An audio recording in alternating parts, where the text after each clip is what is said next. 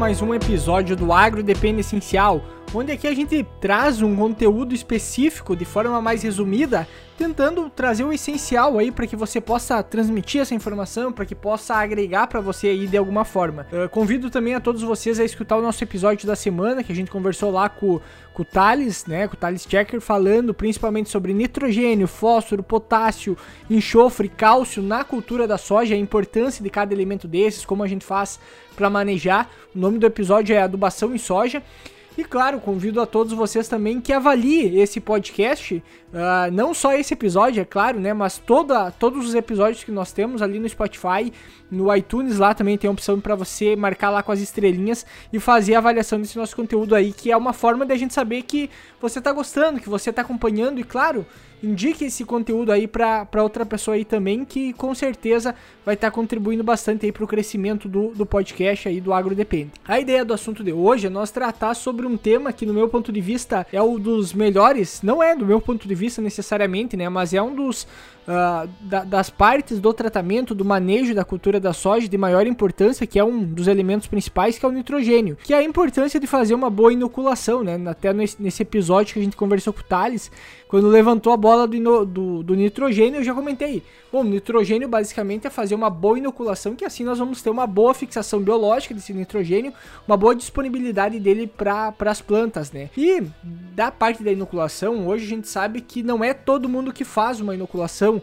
ou quem faz a inoculação muitas vezes faz de forma equivocada. E é importante a gente entender que isso não é um não é um manejo que custa caro, não é um produto que custe caro, mas é algo de extrema importância que deve ser bem cuidado, que deve ser bem manejado para que assim a gente consiga extrair o máximo possível daqueles micro-organismos.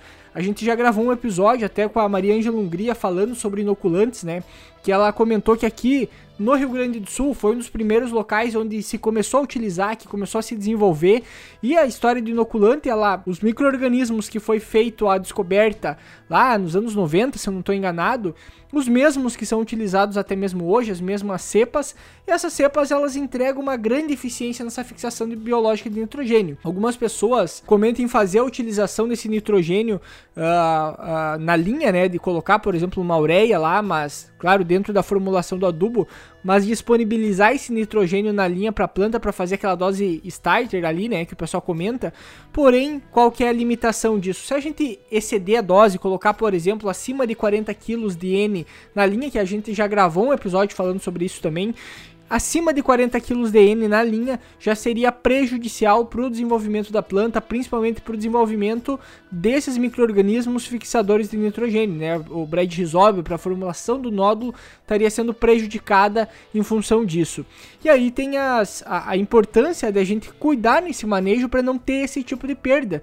Uh, porque a planta, em vez dela entregar lá exudatos, né, entregar uh, açúcares ali para aquelas bactérias e as bactérias de uma forma simbiótica devolver isso em forma de nitrogênio para a planta, custa caro para a planta. Então, ou seja, se eu tenho nitrogênio prontamente disponível através de uma ureia, por exemplo, por que, que eu vou pagar por esse nitrogênio se eu posso ter ele já acessível de forma rápida e prática? Então, por isso que o nitrogênio ele acaba prejudicando muitas vezes a fixação biológica em função de uma, de uma escolha da planta, de uma necessidade da planta, né? Então por isso que tem que cuidar essa dose inicial principalmente. Uh, o inoculante, né, pra gente entender da onde, da onde ele vem também, o inoculante ele é produzido através de forma de fermentação, né? Ele é fermentada a bactéria para que ocorra a multiplicação desses micro-organismos até chegar lá na dose desejada, né?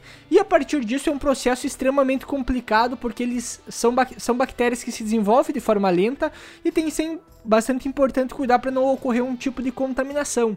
Tem alguns materiais, até eu tô, tô Estou buscando encontrar novamente esses materiais para ter os dados específicos sobre a quantidade de inoculantes que existem no mercado que tem algum tipo de contaminação, ou de micro-organismos mortos, ou de não ter o micro-organismo que diz no rótulo, ou não ter a quantidade que diz no rótulo. Então são várias questões aí que acabam englobando, que acabam tendo algum tipo de perda desses produtos aí no, no final das contas. Então, a forma de armazenar o inoculante, a forma uh, que é produzido o inoculante são todas questões importantes que devem ser cuidado para a gente ter uma boa eficiência lá no campo. E aí entra uma questão que muitas vezes o pessoal questiona, que é, mas e precisa inocular todos os anos? Questão é sim, precisa inocular todos os anos. Até porque as estirpes de Brad Rhizobio que tem uma tolerância ou, ou aguentam maior ou são mais resistentes, basicamente são aquelas que são menos eficientes, né? Então, como é que a gente identifica isso? Normalmente aqueles nódulos que têm uma formação lisa em volta dele, né? E também uma coloração mais escura, ou até mesmo são nódulos pequenos espalhados ali pelo sistema radicular, geralmente são menos eficientes na fixação biológica. Diferente dos nódulos grandes, com uma coloração rosada, basicamente, por dentro, né? Ou seja, mais importante o tamanho do nódulo, a, a quantidade de nódulos que eu tenho, claro, mas importante que ele seja grande e de qualidade e não necessariamente um monte de nódulo espalhado pequeno que esses dificilmente vão entregar uma boa fixação biológica. E quando a gente não faz isso, não bota esse inoculante que são os micro-organismos selecionados, que são mais eficientes para me garantir uma melhor fixação biológica, automaticamente eu já vou estar tá tendo uma perda dos principais nutrientes que vai ali principal, principalmente para a formação de proteína lá do grão, né? Porque quanto mais nitrogênio, mais aminoácido, mais aminoácido, mais proteínas que eu estou destinando ali para aquele grão para a produção, né?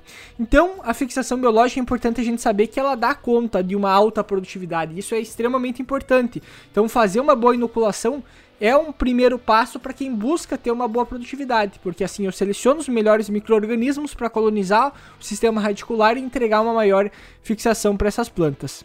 E aí tem aquela questão, né? Ah, muitas vezes o pessoal ah, fiz uma inoculação, mas não tô tendo um bom uma boa resposta. Daí tem os fatores que podem estar influenciando para essa má resposta, né? Uh, uma delas é a forma com que é feita a inoculação, muitas vezes, né? O pessoal muitas vezes pega o inoculante turfa, larga na caixa de semeadura, dá uma misturada. A gente fala que isso é quase uma descarga de consciência, né? Dificilmente vai ter uma boa resposta a esse tipo de inoculação. Até mesmo a formulação do inoculante turfoso, ela é basicamente para te fazer aquela mistura com a solução açucarada, se não estou enganado, é 10% né, de solução açucarada, mais água e mais o inoculante que vai para a gente preparar uma calda e aí conseguir colocá-la na semente. Da mesma forma uh, de não fazer um sopão, né? De não misturar o inoculante diretamente em contato com o químico. O ideal é que a gente faça isso, seja em bateladas ou em partes, ou seja, faça primeiro o químico, depois coloque o inoculante para que não haja uma perda de imediato. Os melhores resultados, obviamente, é quem faz aquela aplicação via suco, porque tu tá colocando água, tu tá colocando o inoculante não em um contato direto com o químico, em uma dose maior também. Então isso obviamente já garante de largada uma melhor eficiência nessa inoculação num primeiro momento. Algumas questões que poderiam estar tá afetando também essa inoculação vai ser ah, um solo ácido, né? Então, solos com pH muito baixo, automaticamente eu tenho uma, uma menor formação de nódulos também para a planta. A questão da adubação, né, um excesso de adubação, salinidade na linha também prejudicaria. Falta de umidade, aquela história de plantar no pó, né, basicamente não ter umidade no solo. Isso também prejudica a, e, e ocasiona a morte desse microorganismo no campo. E dentro disso, esses são alguns fatores que poderiam estar tá promovendo ou acelerando essa perda. E aí a gente tem algumas opções até mesmo para melhorar, né, essa questão da inoculação, né, ou seja, para para favorecer o melhor desenvolvimento, que aí tem as ferramentas como cobalto e molibdênio, que são importantes para a formação de enzimas como nitrogenase, hidrogenase, que vão fazer a planta, digamos assim, absorver melhor aquele nitrogênio, ajuda também na formulação daqueles nódulos, então são fatores importantes. E outra questão seria até mesmo a, a coinoculação, né? A gente já gravou até um episódio com o professor Thomas Martins aqui, falando sobre inoculação, coinoculação, reinoculação, que já é um caso à parte fazer essa reinoculação, né?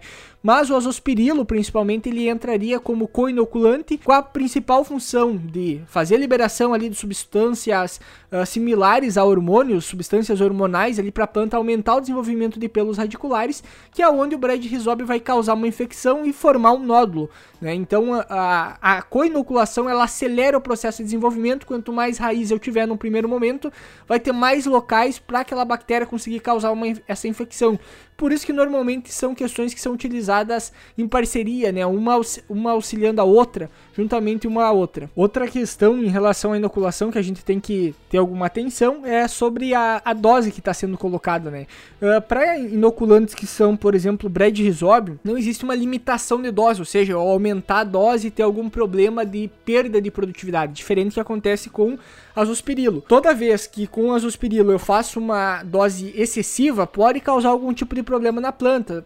Sendo colocado na semente, pode dar prejudicar o desenvolvimento inicial, a planta pode se alongar num período vegetativo, né? Pode ter uma intoxicação, um desbalanço hormonal nela no primeiro momento, por isso que são doses que tem que tomar mais cuidado a quantidade que vai estar sendo utilizado. E aí dentro dos inoculantes a gente tem lá uma coisa que aparece normalmente na, no rótulo dele, né? Uh, que é a questão da concentração. E isso é importante a gente observar, até mesmo para não ter uma exceção de dose ou até mesmo posicionar um produto com uma dose equivocada. Eu vou deixar para vocês alguns materiais uh, no nosso grupo lá do Telegram também, Uh, que tem essa relação sobre quantidade de inoculante que vai por quilo de semente, por semente em si, né, a quantidade de células que a gente precisa ter. Em áreas de abertura pode ser lá de 1 milhão e 200 até 800 mil, então, por isso que em áreas de abertura é importante fazer uma boa inoculação, né? Áreas que nunca foram cultivadas, a soja nunca foi, foi inoculado nenhuma uma planta ali nessa área. E principalmente em áreas que já tem uma inoculação, que estão há tempo sem inocular, muitas vezes a gente pode ter algum tipo de, de problema, que é o sentido que Fiz a inoculação, mas não vi uma boa resposta. Normalmente pode estar ocasionado a forma que foi feita a inoculação, pode estar importando também o, o produto que foi utilizado, como também a, a concentração, porque a gente tem que pensar que lá no solo a gente tem uma competição acontecendo o tempo inteiro. Então é, é os micro-organismos, patógenos, benéficos, uh, por exemplo, bactérias, ou seja, está todo mundo competindo por espaço, por alimento ali dentro daquele solo. Então, por exemplo, se eu estou há muito tempo sem fazer uma inoculação, obviamente vai ser mais difícil fazer uma primeira inoculação e já de pronta mão ter uma boa resposta. Até porque tu tem muitas vezes uma quantidade maior de bactérias bread, por exemplo, lá no solo, que são muito mais uh, resistentes e menos eficientes. Por isso que o ideal é inocular todo ano para colocar sempre micro-organismos mais eficientes para fazer essa fixação biológica para a planta. Existem alguns posicionamentos também de aplicação aérea de inoculante, que é a reinoculação, ou seja, avaliei a planta, o desenvolvimento, a quantidade de nódulos e eu vou fazer uma aplicação aérea desse inoculante. Temos que lembrar que tanto o Braid Rhizobi quanto a eles vêm numa fase que a gente chama de vegetativa, ou seja, o, o, o microorganismo já vem ativo. Geralmente para defensivos biológicos, a gente vem em fase de esporos, de endosporos, ou seja, eles vêm já protegidos uh, para que eles tenham uma durabilidade, que eles tenham uma, uma muitas vezes uma validade até mesmo maior também, uh, e até mesmo uma melhor eficiência a campo. Já no caso dos inoculantes, por ele vir numa fase vegetativa, ele é muito mais sensível a misturas. Então, por exemplo, vou fazer uma aplicação de bread risóbio aérea. Normalmente, pelo que a gente tem acompanhado, precisa ser feita apenas ele e água, ou seja, não pode misturar com mais nada, o pulverizador tem que estar bem limpo, de preferência tem que dar uma boa chuva após essa aplicação para que essa bactéria desça, ou seja, a distância muitas vezes da bactéria na parte de cima superficial do solo até o sistema radicular é muito longe, ou seja, dificilmente eu vou ter uma boa resposta.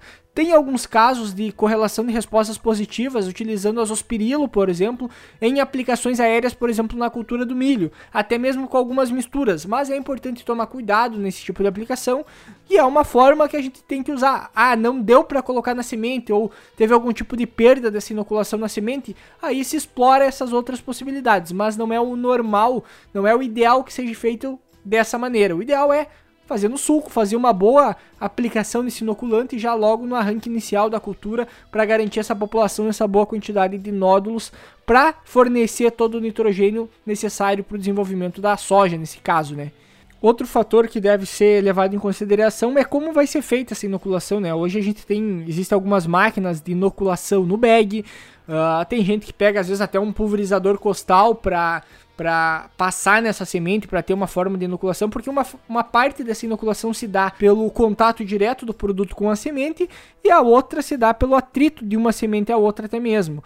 Mas a gente sempre tem que lembrar que o ideal é fazer o tratamento químico da semente, esperar a semente secar, depois colocar o inoculante. Tem que lembrar também para não exceder muita dose, principalmente nesses que vão diretamente na semente, para não ter perda do tratamento químico, que também não é desejado. Uh, temos que respeitar também o tempo da inoculação até a semeadura. Essa semente tem que se manter no local seco, com uma temperatura mais estável. A gente sabe que muitas vezes é quase impossível a gente ter essas condições ou ter esse cuidado, mas é importante ter esse cuidado sempre que é possível. Uh, não é uma regra, basicamente, mas se você tem uma condição mais uh, específica como essa, de não ter uma, nenhuma sombra para deixar aquela semente enquanto ela seca ou depois dessa inoculação, ou não tem a possibilidade de fazer essa inoculação na lavoura, aí tem que se buscar tentar remediar da melhor forma possível, mas tem que saber que está tendo perda já a partir disso. Mas lembrando, é sempre importante fazer, é um dos processos e de uma, de uma importância gigantesca e é dos melhores retornos, o melhor custo-benefício que pode ter, que é um investimento baixo e um retorno que a gente fala que pode chegar de 6 a 8%, tanto para Brad Rizob, daí mais um 6%, por exemplo, da Zospirilo, que é um bom incremento de produtividade em relação ao custo e investimento que está sendo feito. Então, qual que é a mensagem que a gente quer deixar aqui? Principalmente que faça inoculação, que é um processo básico, é um processo mínimo, bastante comprovado que funciona, então é importante ser feito. Cuide também a forma e o produto que você vai estar utilizando nessa inoculação, até mesmo cuidar com questão das misturas, armazenamento da semente. Então, faça esse cuidado, tenha esse cuidado. A outra relação que eu não havia comentado ainda é sobre misturas com micronutrientes, como eu havia comentado antes da importância de um cobalto e um molibdênio, que faz parte de uma melhor inoculação. Alguns deles já vêm no tratamento industrial, mas fazer muitas vezes essas misturas de, uh, de cobalto e molibdênio no suco com o inoculante, às vezes eu posso ter perda. Uh, então, no sopão também, né? Se for fazer com a, a máquina de tratar semente on farm, da mesma forma, sempre vai estar tá tendo algum tipo de perda por ser microorganismo por ser microorganismos bastante sensíveis, né? Então, são cuidados aí que é importante se ter. Eu acredito que deu pra gente ter uma cobertura bastante interessante sobre esse tema. Convido a todos vocês então para que nos acompanhem lá em nossas redes sociais, que ouçam nossos outros episódios, né? E o material complementar, o material utilizado também para compor esse episódio aqui vai estar disponível lá no nosso Instagram, Uh, desculpa, lá no nosso grupo do Telegram. Então vai ficar o link aqui na descrição também desse episódio para quem quiser fazer parte e acompanhar e ter mais informações a respeito do tema. Tá bom, pessoal? Uh, muito obrigado aí pela atenção de todos vocês e até a próxima.